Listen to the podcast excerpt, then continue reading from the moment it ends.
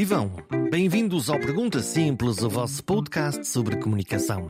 Este é o episódio 116 e vamos falar sobre informação. Sobre como nós nos informamos, de onde bebemos a informação, que jornais, que rádios, que televisões ou que Facebook, Twitter e afins usamos para saber como vai o mundo. Se gostarem do episódio, partilhem com amigos que queiram ouvir ou pensar sobre estas coisas da comunicação. Subscrevam gratuitamente na página perguntasimples.com ou nos Spotify desta vida. Se é a primeira vez que está a ouvir este programa, aproveite e espreite outros episódios anteriores. Há lá muitas conversas interessantes. Vamos ao programa? Vamos a isso.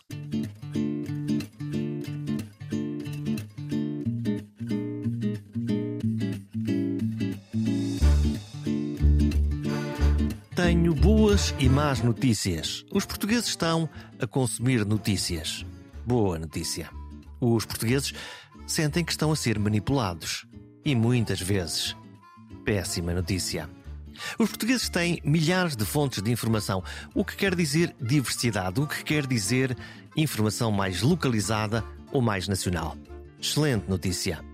Mas quase 90% do mesmo grupo de portugueses que respondeu a um inquérito do Observatório Ibérico, que estuda o fenómeno da desinformação e o seu impacto na sociedade, confessa que vê as notícias nas redes sociais. Será isto uma boa ou uma má notícia? São ambas. Por um lado, as redes sociais garantem o acesso mais alargado. Por outro, as fontes nem sempre são fiáveis. Estamos a falar do Facebook, da RTP, do Expresso ou da Antena 1?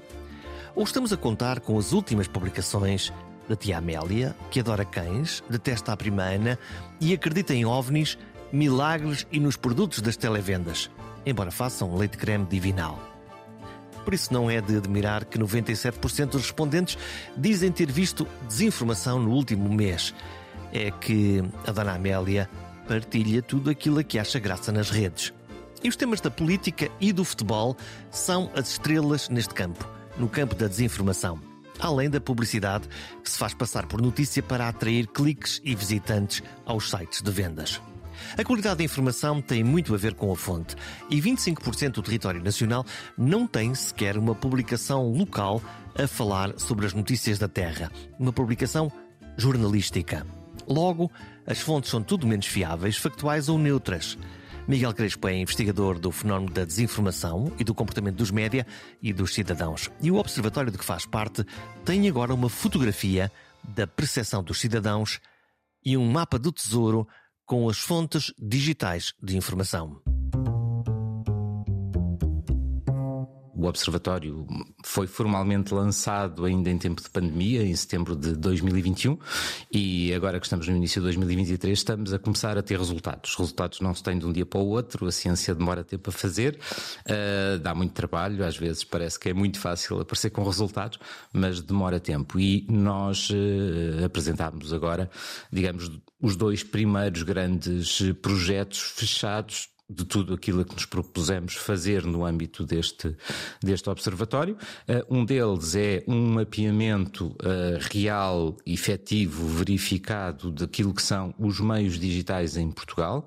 Portanto, é um mapa que está disponível online no, no, no site, através do site do projeto, que é iberifier ou iberifier.eu. O que é que tem, o que é que tem esse mapa? Esse mapa tem cerca de mil, no caso português, portanto, o mapa tem Portugal Portugal e Espanha, este é sempre um projeto ibérico, mas no caso português tem mapeado cerca de 1.300 meios que existem em Portugal, todo tipo de, de meios que têm presença digital, tem toda a informação sobre esses meios, em que plataformas estão disponíveis, quando é que foram fundados, uh, quando é que, quando não eram nativos digitais, aderiram à internet, onde é que são as suas sedes, e é um mapa completamente interativo, permite todo o tipo de filtros, de pesquisas e uh, o grande conclusão, nós já tínhamos essa percepção, mas agora temos dados, é que mais de um quarto dos conselhos portugueses não têm um meio de comunicação. Portanto, nós podemos dizer que um quarto do território, na verdade é mais, porque uh, uh, os, os conselhos mais pequenos até têm mais meios, porque são mais litorais, e essa é outra das conclusões, já lá vamos, uh, grande parte do território português não tem nenhum tipo de informação jornalística credível, rigorosa sobre aquilo que se passa no próprio Conselho.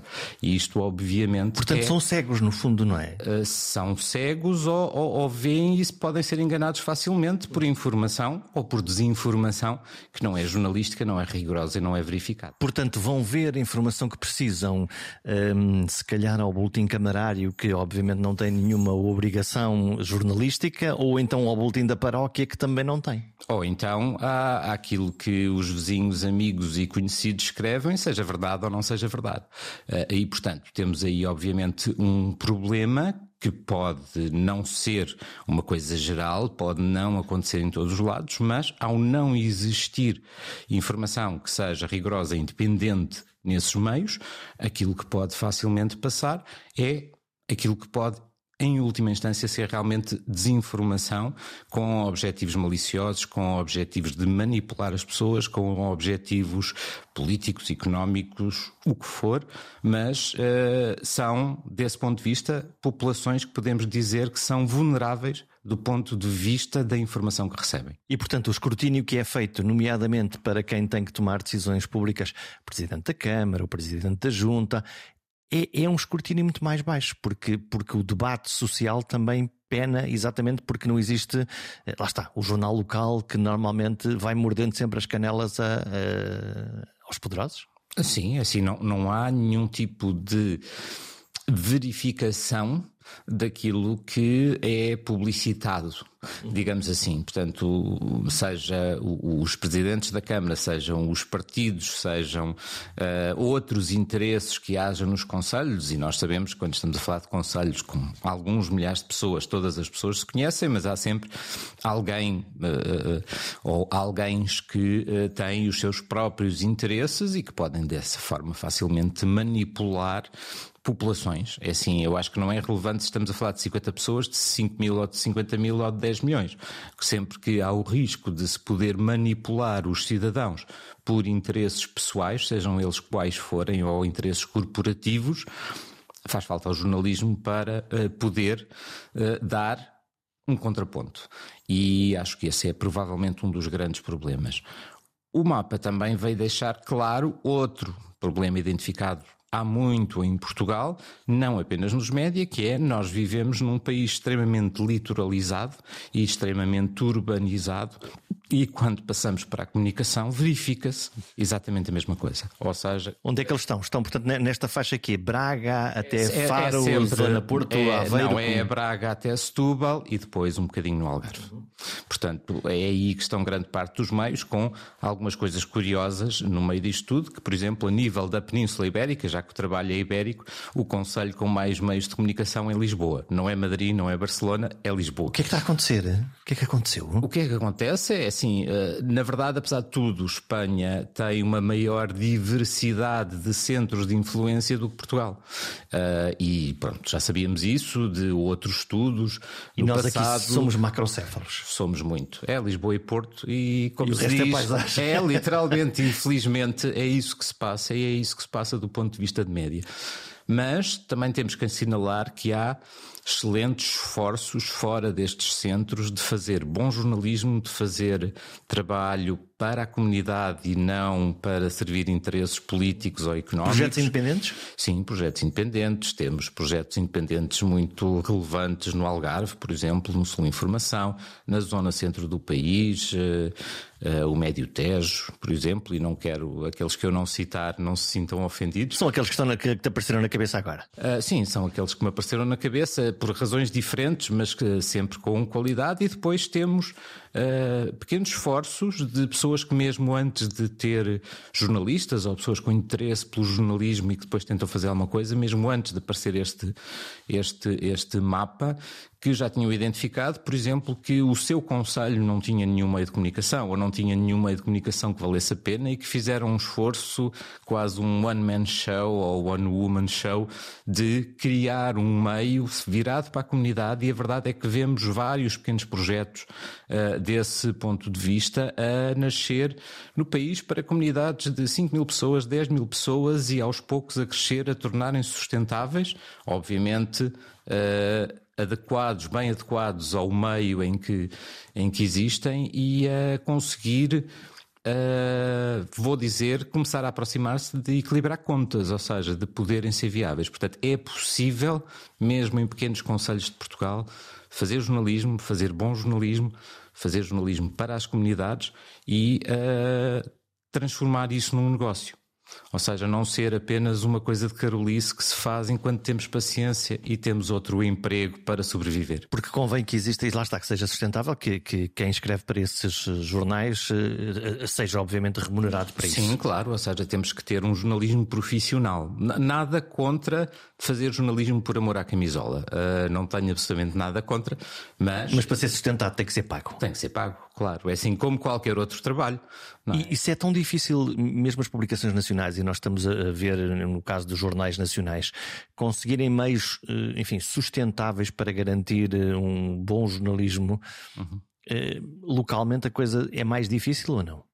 Uh, pode ser, é assim, será mais difícil se tivermos a curto prazo uh, grandes ambições. Não? Obviamente não é possível em nível local ou regional uh, ter uma redação de 20 pessoas e uma equipa no total com 40 pessoas. Isso não existe neste momento, até os meios nacionais estão, vários deles, mais ou menos a este nível de, de, de equipas. E, portanto, tem que, tem que ser Pronto. ajustado à, à, dimensão. Tem que ser ajustado à dimensão, mas é assim, temos a nível regional vários projetos que têm, podemos dizer, uma dezena de pessoas, 10, 15 pessoas, que conseguem ter uh, receitas para pagar com dignamente, não propriamente muito bem, mas isso acho que ninguém em Portugal neste momento ganha muito bem, ou quase ninguém, uh, uh, uh, para pagar com dignamente, para produzir jornalismo de qualidade, para estar próximo da população que quer servir e, portanto, isso é uma possibilidade. Obviamente, nós temos algumas questões mais ou menos estruturais ou de tradição ou de falta de tradição que não contribuem muito para isso, que é, por exemplo, os, os, agentes económicos de uma determinada região não estão habituados a contribuir para o jornalismo. Se calhar estão mais habituados a contribuir para o clube de futebol do que para o jornalismo. Eh, e isso é também, acho que, se calhar, algo que eh, seria preciso trabalhar um pouco desse ponto de vista. Porque de uma forma ou de outra, em todas as regiões do país existem sempre, uh, uh, existem sempre uh, empresas, pessoas que podem dispensar algum dinheiro para apoiar o jornalismo e às vezes isso é o suficiente. Portanto, Olha, este, esta é a parte do mapa e é para mim surpreendente que 25%. Eu pensava que o fenómeno das rádios locais tinha, tinha resolvido isso e aparentemente não, não resolveu. A outra parte do, do, do do, do estudo é, é, interessante, porque eh, é, é, no fundo, um estudo em, em busca daqueles que recebem a, a informação. Uhum. Como, como é que se sentem as pessoas informadas? Bem, para já a primeira conclusão que nós temos é que uh, nós é que grande parte das pessoas e, e, o nosso estudo sobre o impacto da desinformação nos média tem duas componentes, uma quem consome, outra quem produz. Portanto, nós fizemos um inquérito a pessoas que consomem jornalismo, uh, tivemos mais mais de 500 respostas, quase 600, uh, que não sendo representativas da população portuguesa são muito indicativas e vai muito na é linha. Uma bela amostra. É, e, e, pronto, mas não é representativa cientificamente, eh, mas vem na linha de outras amostras representativas com que nós já trabalhamos, nomeadamente no, no Digital News Report, onde a equipa também se cruza um pouco uh, e que uh, uh, vem na mesma linha e, portanto, são boas indicações sobre aquilo que se passa. Se puseres um sobre o outro, no fundo, os, os, resultados são coerentes. São, são coerentes. Não são os mesmos, porque as questões não são as mesmas, o objetivo não é o mesmo, portanto, do ponto de vista de investigação, mas eh, vêm na mesma linha, portanto, não, não se contradizem. Uh, e a, a, coisa mais importante é que uh, há pergunta sobre costuma deparar-se com desinformação quando consome informação. Uh, eh, 97% das pessoas diz que sim, que no último mês que encontrou desinformação. E, portanto, mesmo que o valor não seja exatamente esse, é sim, é esmagador. Quer dizer que a desinformação chega a todas as pessoas, ou quase todas, de uma forma ou outra. E, e que as pessoas têm a noção de que estão a ser enganadas. As pessoas têm noção de que alguma informação que lhes chega não é rigorosa, não é factual.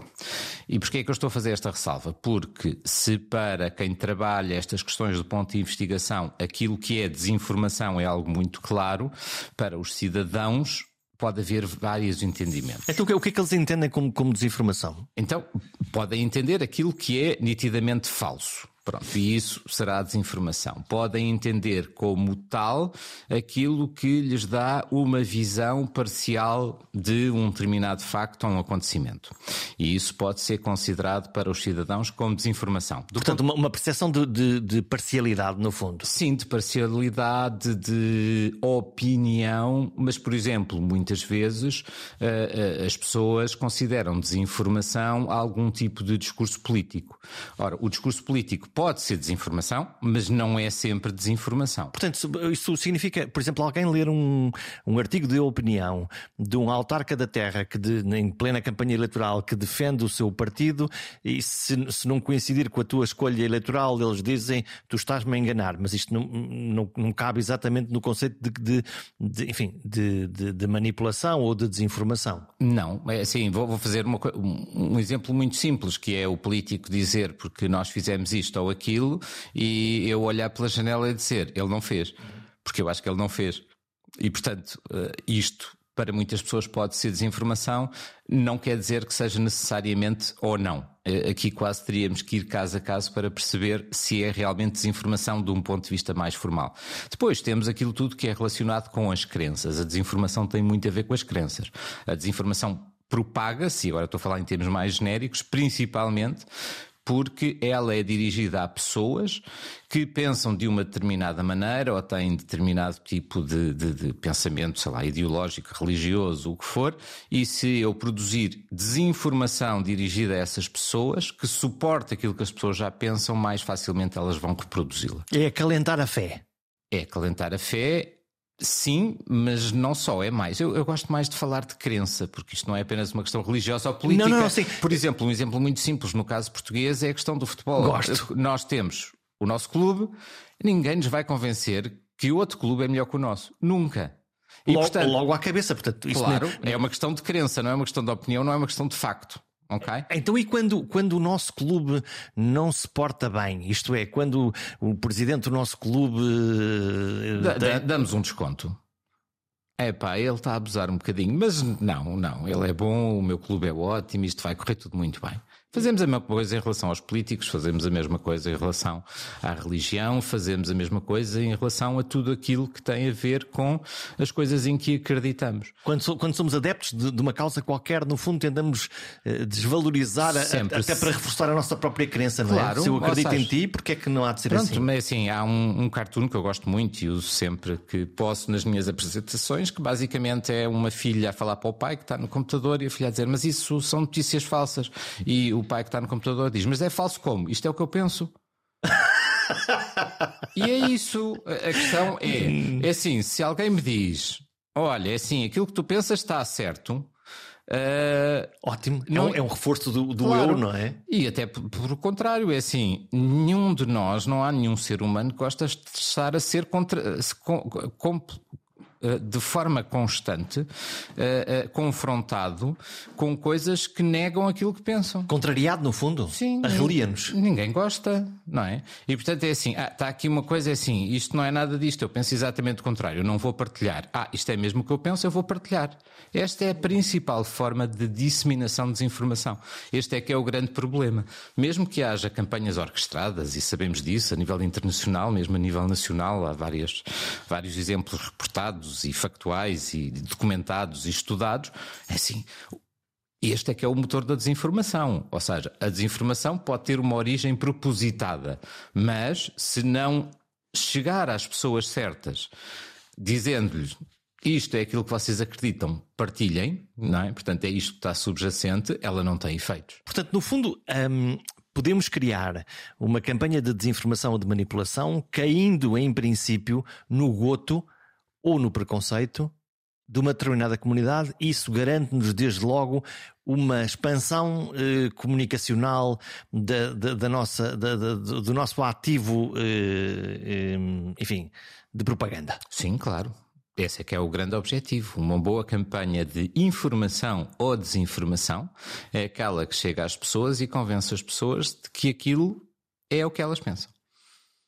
Nestes dados que foram eh, agora eh, recolhidos, eh, os, os respondentes, as pessoas que, enfim, que são alvo das notícias que, que lá estão,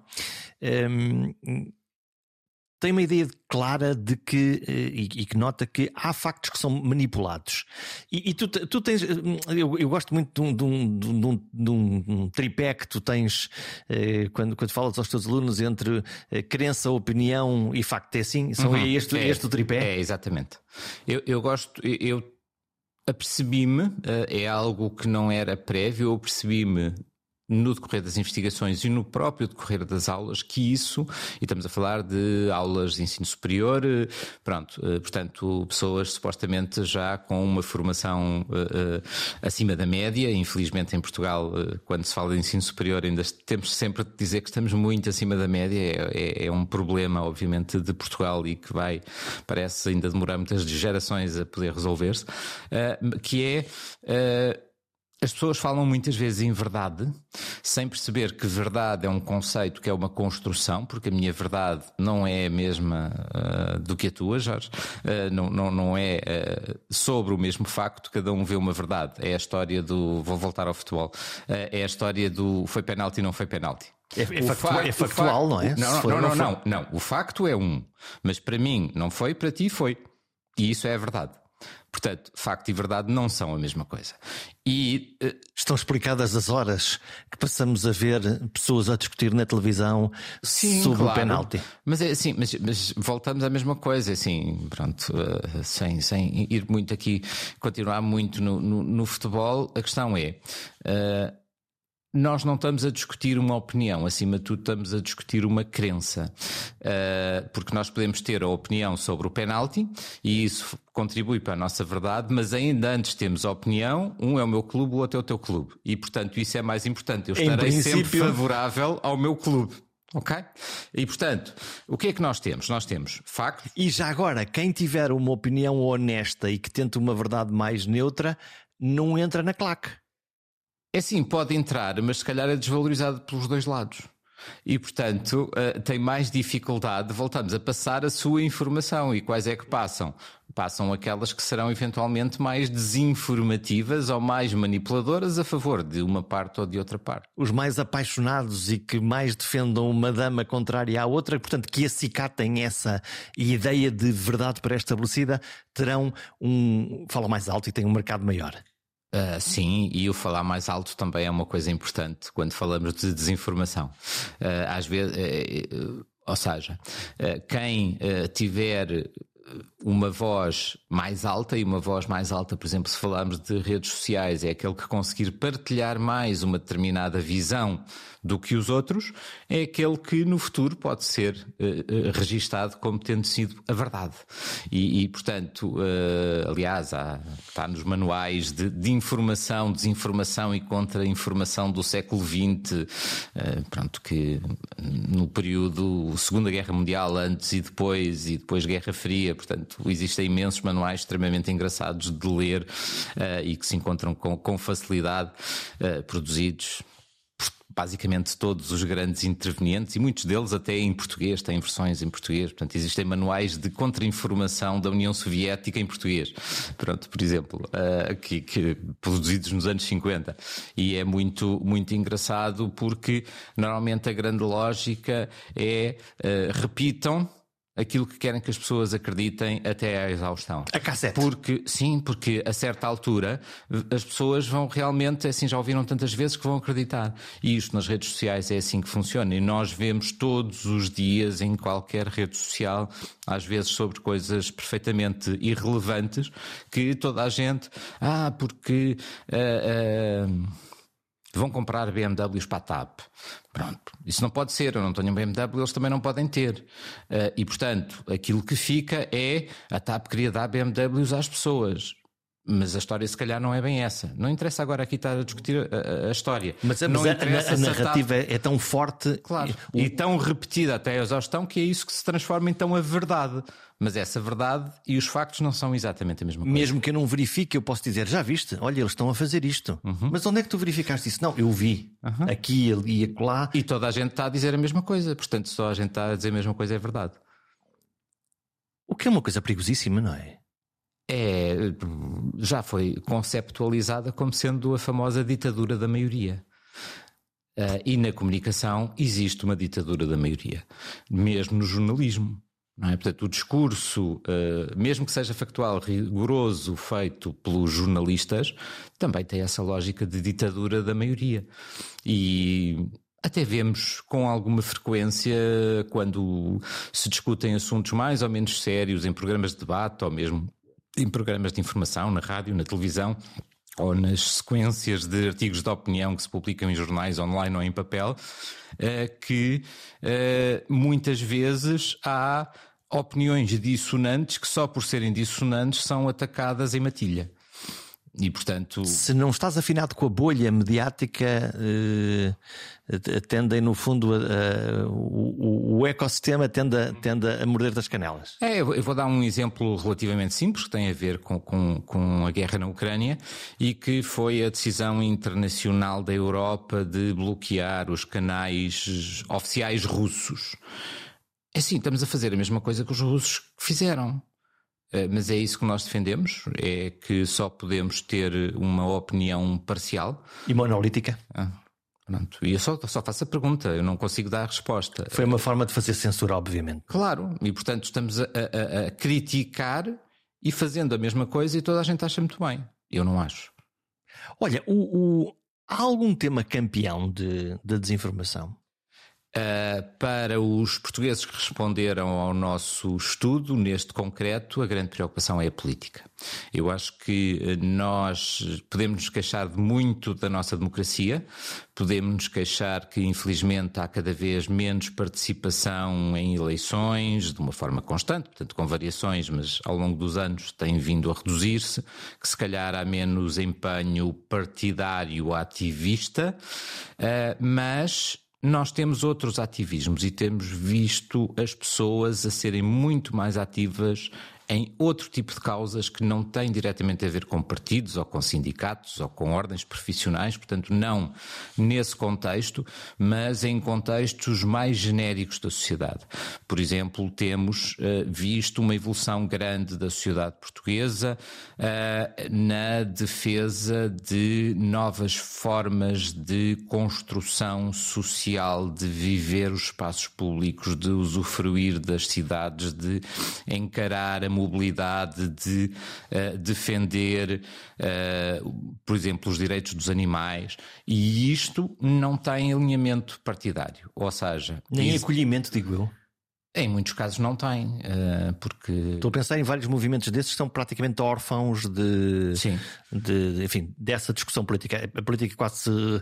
que está resumida a discutir a economia, os grandes temas, as grandes leis, uhum. mas a ficar árida, mas é uma percepção. É assim, tivemos uma, tivemos e ainda temos uma, uma exceção uh, que agora está mais ou menos num limbo, que é o caso do PAN, Sim. que é um partido uh, que nasce não de um, uma, um, com um grande uma grande base ideológica tradicional, não é necessariamente esquerda, direita, não defende propriamente as pessoas ou as empresas ou É um movimento que nasce da ideia de é preciso proteger os animais. Nós gostamos de animais. Não só os animais, ou seja, de uh, a nossa sociedade tem que mudar numa série de coisas que são fundamentais e que não têm a ver com estes grandes temas. Tem a ver com, com os animais, com termos uma vida mais equilibrada, até do ponto de vista de, até do ponto de vista da alimentação. É assim, é o primeiro partido, por exemplo, não é que se preocupa com questões como uh, uh, o, o, excessivo consumo de, de, produtos animais que nós temos uh, em Portugal, não apenas por causa dos animais, mas por causa da nossa própria saúde. E, portanto, trouxe para a política algo que normalmente é visto como uma coisa marginal de pessoas mais ou menos radicais, mais ou menos extremistas que querem mudar a vidinha que nós temos. Uh, e isso, uh, nós temos visto isso e as redes sociais, obviamente, contribuem muito para uh, a possibilidade de organização de movimentos espontâneos, não partidários ou transpartidários que nascem porque os cidadãos têm uma necessidade e não porque os partidos, a partir de cima para baixo, decidem que a sociedade tem uma determinada, uma determinada coisa. E isto não é apenas, não é um exclusivo português, é assim, vemos isto pelo mundo inteiro e vemos isto até em regimes eh, onde, se não fosse assim, não haveria hipótese de manifestação. É, portanto, uma verdadeira expressão da sociedade civil. É, é. É assim, para mim, as redes sociais são a coisa mais uh, representativa da verdadeira democracia, desde que algumas centenas de gregos, que eram os cidadãos, se conseguiam juntar todos na mesma praça para decidir numa democracia, numa democracia total. É assim, mesmo o votar não é tão democrático como isso. Por um motivo ou outro, eu posso querer votar e não poder ir votar. Uh... E as redes permitem, as redes sociais permitem essa agregação para o bem e para o mal, porque depois. Claro, obviamente. Uh, uh, mesmo a curadoria das redes sociais é o que é e, e, e o favorecimento, lá está, de, nós não conseguimos perceber se uma, se uma grande ideia é uma, uma verdade ou tende à verdade ou se é uma ou se é um exercício de manipulação, ou de percepção, ou de opinião. Está ali tudo misturado. Está tudo misturado. É outro, obviamente, é outro dos problemas e é um dos problemas que uh, os, quem respondeu ao nosso inquérito identifica, é preocupa-se com a questão da manipulação política, com a desinformação política, mesmo que em Portugal não estejamos em níveis tão graves como em muitos outros países da Europa e não só, eh, mas ela existe, eh, ela está já, muita dela documentada, eh, as suas origens e as suas fontes, portanto, são, são conhecidas, algumas, portanto, mas os percursos estão muito bem estudados e, portanto, sabemos como é que ela se difunde, mas as pessoas preocupam-se.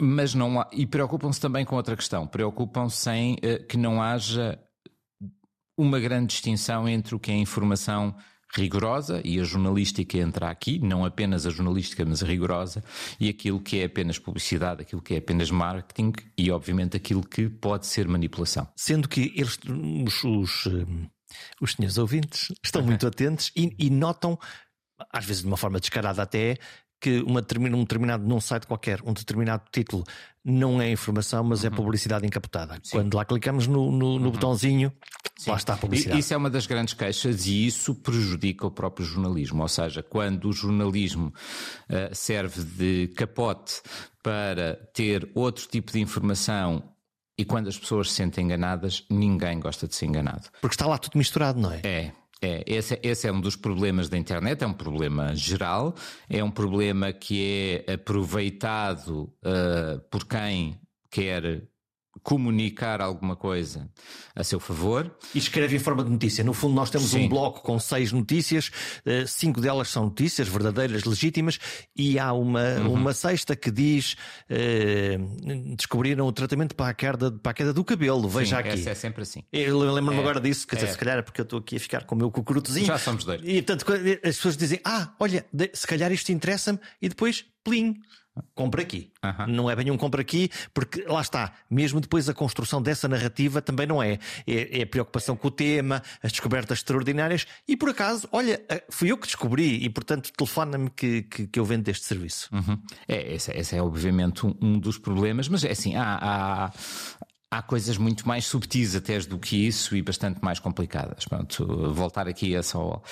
Eu, de vez em quando, eu não sendo uh, jurista, nem tendo uma grande paixão por leis, de vez em quando gosto de voltar um bocadinho à legislação. E quando falamos de jornalismo, há uma coisa que está na lei que é muito claro, que é os conteúdos jornalísticos e os não jornalísticos têm que ser identificados de forma muito clara e separados de forma muito clara. Mas Ora, não estão, não é? É, quando estamos nas redes sociais, isso é quase impossível neste momento. Uh, na internet em geral é extremamente difícil e, portanto, esta ideia foi criada a pensar em meios tradicionais. Foi pensada a criar nos jornais, onde eu tenho um bocado que é jornalismo e ao lado tenho outra coisa que é publicidade e aquilo está bem separado graficamente. Ou na televisão ou na rádio, onde eu ponho uma coisa a dizer. Agora a seguir vem a publicidade. Mesmo aí uh, temos publicidade dentro já do entretenimento Pronto. de uma forma. Exato. Mas é assim, o entretenimento não é jornalismo. Isso depois é é outro problema que não entra aqui, que não está aqui no nosso estudo, que é, por exemplo, assim, tanto na rádio como na televisão, uh, uh, entretenimento e jornalismo existem em paralelo e sempre existiram, só que as barreiras são muito pouco tenues. Por exemplo, a mim faz muita confusão eh, estarmos num programa de entretenimento e alguém dizer, ah, agora vamos falar com o repórter não sei das quantas. É assim, ele não é repórter, não, não é jornalista, não está a fazer jornalismo, não estamos num programa jornalístico. E a confusão dos conceitos. É, mas aí os próprios meios é que são os responsáveis, porque eles é que não deveriam permitir que isso acontecesse. Uh, portanto, uh, há um problema interno. E isto não está necessariamente neste nosso estudo, porque ele tem o lado de, de, quem consome informação, mas nós também entrevistámos diretores e editores de meios portugueses eh, de forma muito diversificada. Eh, temos meios nacionais, temos rádio, televisão, imprensa, internet, temos meios regionais, meios locais, desde o norte ao sul do país, ilhas inclusive. Eh, tivemos o cuidado de escolher o máximo possível de paridade entre homens e mulheres responsáveis para entrevistar. Uh, e o que dizem eles? O que dizem os culpados? O que dizem os culpados? Eles não são culpados. O que eles dizem. Mas são os decisores. Aí eles cabe, cabem decidir o que é que põem e o que é que não põem. Exato. No fundo, a curadoria cabe a um editor, a um diretor da, da publicação. Exato. Pronto. Portanto, aquilo que nós temos, ah, eu tenho que elogiá-los todos ah, pela... Estás a ser politicamente correto? Não, não, não, não. Estou mesmo a elogiar porque fiquei, eu e os meus colegas investigadores, muito satisfeitos com a honestidade. Com a honestidade mesmo em reconhecer que uh, os meios falham, que os nossos entrevistados admitem que os seus meios já falharam uh, e falharam, por exemplo, ao uh, ter reproduzido algo que depois se verificou, verificou que era desinformação. Ou seja, os meios estão alerta, os meios estão a ser honestos, todos eles dizem que estão atentos à questão, que querem ter mais cuidado, mas também não investiram o suficiente, e não estamos aqui a falar em dinheiro, pode ser, mas não necessariamente, em criar mecanismos para evitar que isso aconteça outra vez. E isto cruza-se novamente com aquilo que as pessoas dizem, que é os meios de comunicação também partilham desinformação e quem consome informação jornalística tem esta percepção. E isto é mau para o jornalismo e, obviamente, é mau para os cidadãos. Portanto, quem confia numa publicação, se subitamente descobre que foi enganado, faz o quê? Primeiro fica chateado. Se for enganado segunda vez, deixa de ir essa publicação, provavelmente. Deixa de confiar. Deixa de confiar. E isso acho que é um risco muito grande. Mesmo estando num dos países do mundo, que mais confia ainda em informação, por bons motivos, não podemos desperdiçar esse capital. A informação jornalística é fundamental, provavelmente é um dos motivos porque Portugal ainda não foi muito alvo de campanhas de desinformação internacionais, exatamente porque os meios portugueses não são muito permeáveis e as pessoas confiam nos meios de informação. E, portanto, se nos chega uma campanha desinformativa que me ponha na dúvida se um meio de comunicação português eh, desconstruir essa narrativa, eu confio no meio de comunicação. Isto não acontece assim já na maior parte dos países. Podia ser ao contrário, podia ser eu desconfio da, da publicação uh, mainstream, se quisermos, porque eles, eles, estão todos feitos uns com os outros, não é? É sim, infelizmente, basta irmos aqui para, para a Espanha e a realidade é um pouco essa. Ou seja, há um descrédito, uma desconfiança muito grande em relação aos meios tradicionais, uh, aos meios de comunicação e uh, isso abre uh, portas a mais desinformação. Olha, e, e como é, há aqui um. Eu tive aqui a olhar para os números sobre aqueles que os portugueses, os meios que os portugueses mais desconfiam, mesmo dos clássicos, estou a falar de jornais e de televisões. Estranhamente ou não, uhum. os mais populares e vistos são ao mesmo tempo aqueles que as pessoas menos confiam. Isto é uma esquizofrenia dos senhores telespectadores? Não, ou... é uma coisa muito portuguesa que é. Uh, aí eu vejo e vou entrar em campos em que estou a usar só uh, uh, o meu senso comum e, não, e não ciência. que é. Os portugueses são muito tolerantes em geral. São tolerantes ao erro, são tolerantes ao disparate, são tolerantes ao exagero e têm sempre aquela. Ah, Pronto, eles é assim, exageram sempre um bocadinho, uh, eles não querem bem dizer aquilo. Pronto, isto parece um disparate, mas é assim, foi uma vez sem exemplo. Pronto, e isto é uma coisa comum na, na nossa vida cotidiana e, portanto, obviamente, é assim, eh, podemos olhar para meios que têm uh, grande impacto, uh, que, mas que ao mesmo tempo têm impacto, mas estão sistematicamente a ser, a ser criticados. Portanto, não é uma coisa nova, não tem a ver com a internet, não tem a ver com as redes sociais. Provavelmente a mesma coisa com os mesmos meios acontece desde que eles existem. Ou seja, têm grandes audiências, mas ao mesmo tempo são aqueles que dizemos, ah, lá estão eles outra vez a fazer aquilo, aquilo é um exagero, aquilo não é bem assim e tal, mas amanhã vou ver outra vez. Sim, porque havia, aliás, um fenómeno que eu, que eu me lembro de. Nós eh, estamos a gravar perto da rua onde eu comecei a minha carreira na rádio uh, profissional, uh, perto da Rua do Quelhas. Um, Lembro-me sempre que quando chegavam os jornais em papel, lá está, todos os jornais, desde o mais sério ao mais tabloide, e na altura havia pelo menos dois no fim do dia, os jornais mais amarrotados eram exatamente os, os, claro, os mais tabloides. Mesmo numa redação, uhum. ok? Portanto, se formos para, para, o mundo para, está para, perdido. Um, para um café, não. É assim, às vezes as pessoas falam muito de ah, a informação tabloide em Portugal. E eu pergunto sempre, mas onde é que está a informação tabloide em Portugal? Uh, se eu comparar com os tabloides ingleses ou alemães, que são pronto, os mestres nestas coisas, na verdade nós não temos informação tabloide. Podemos achar que ela é um bocadinho uh, uh, manipulada, não no sentido de querer manipular as pessoas, mas de nos querer dar uma determinada visão do mundo Voltamos à tal questão da verdade e dos factos. Mas essa visão do mundo é baseada em factos.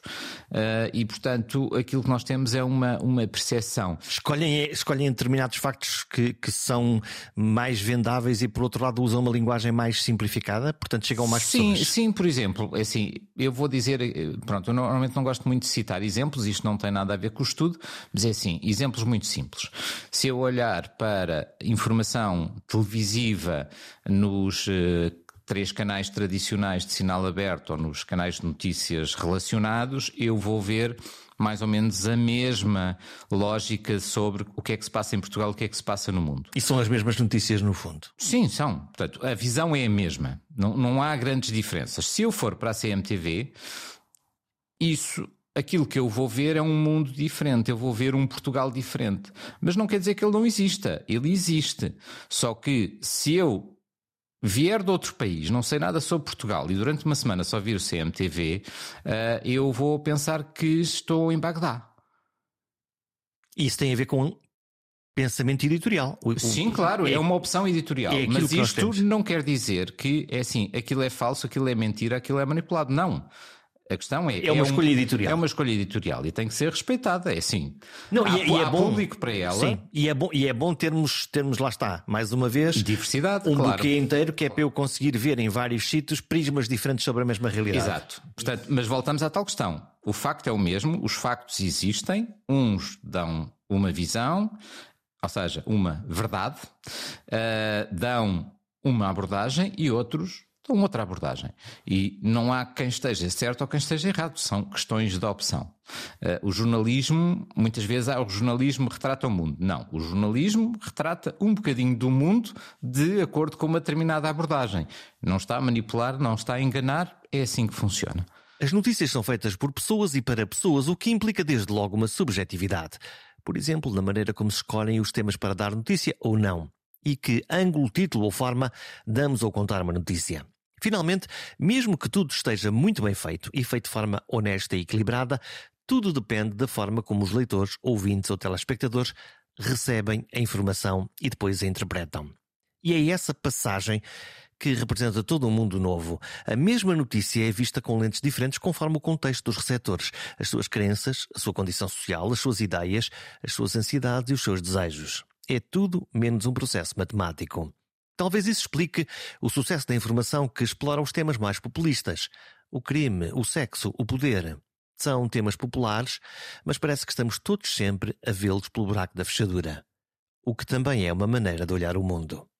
Até para a semana.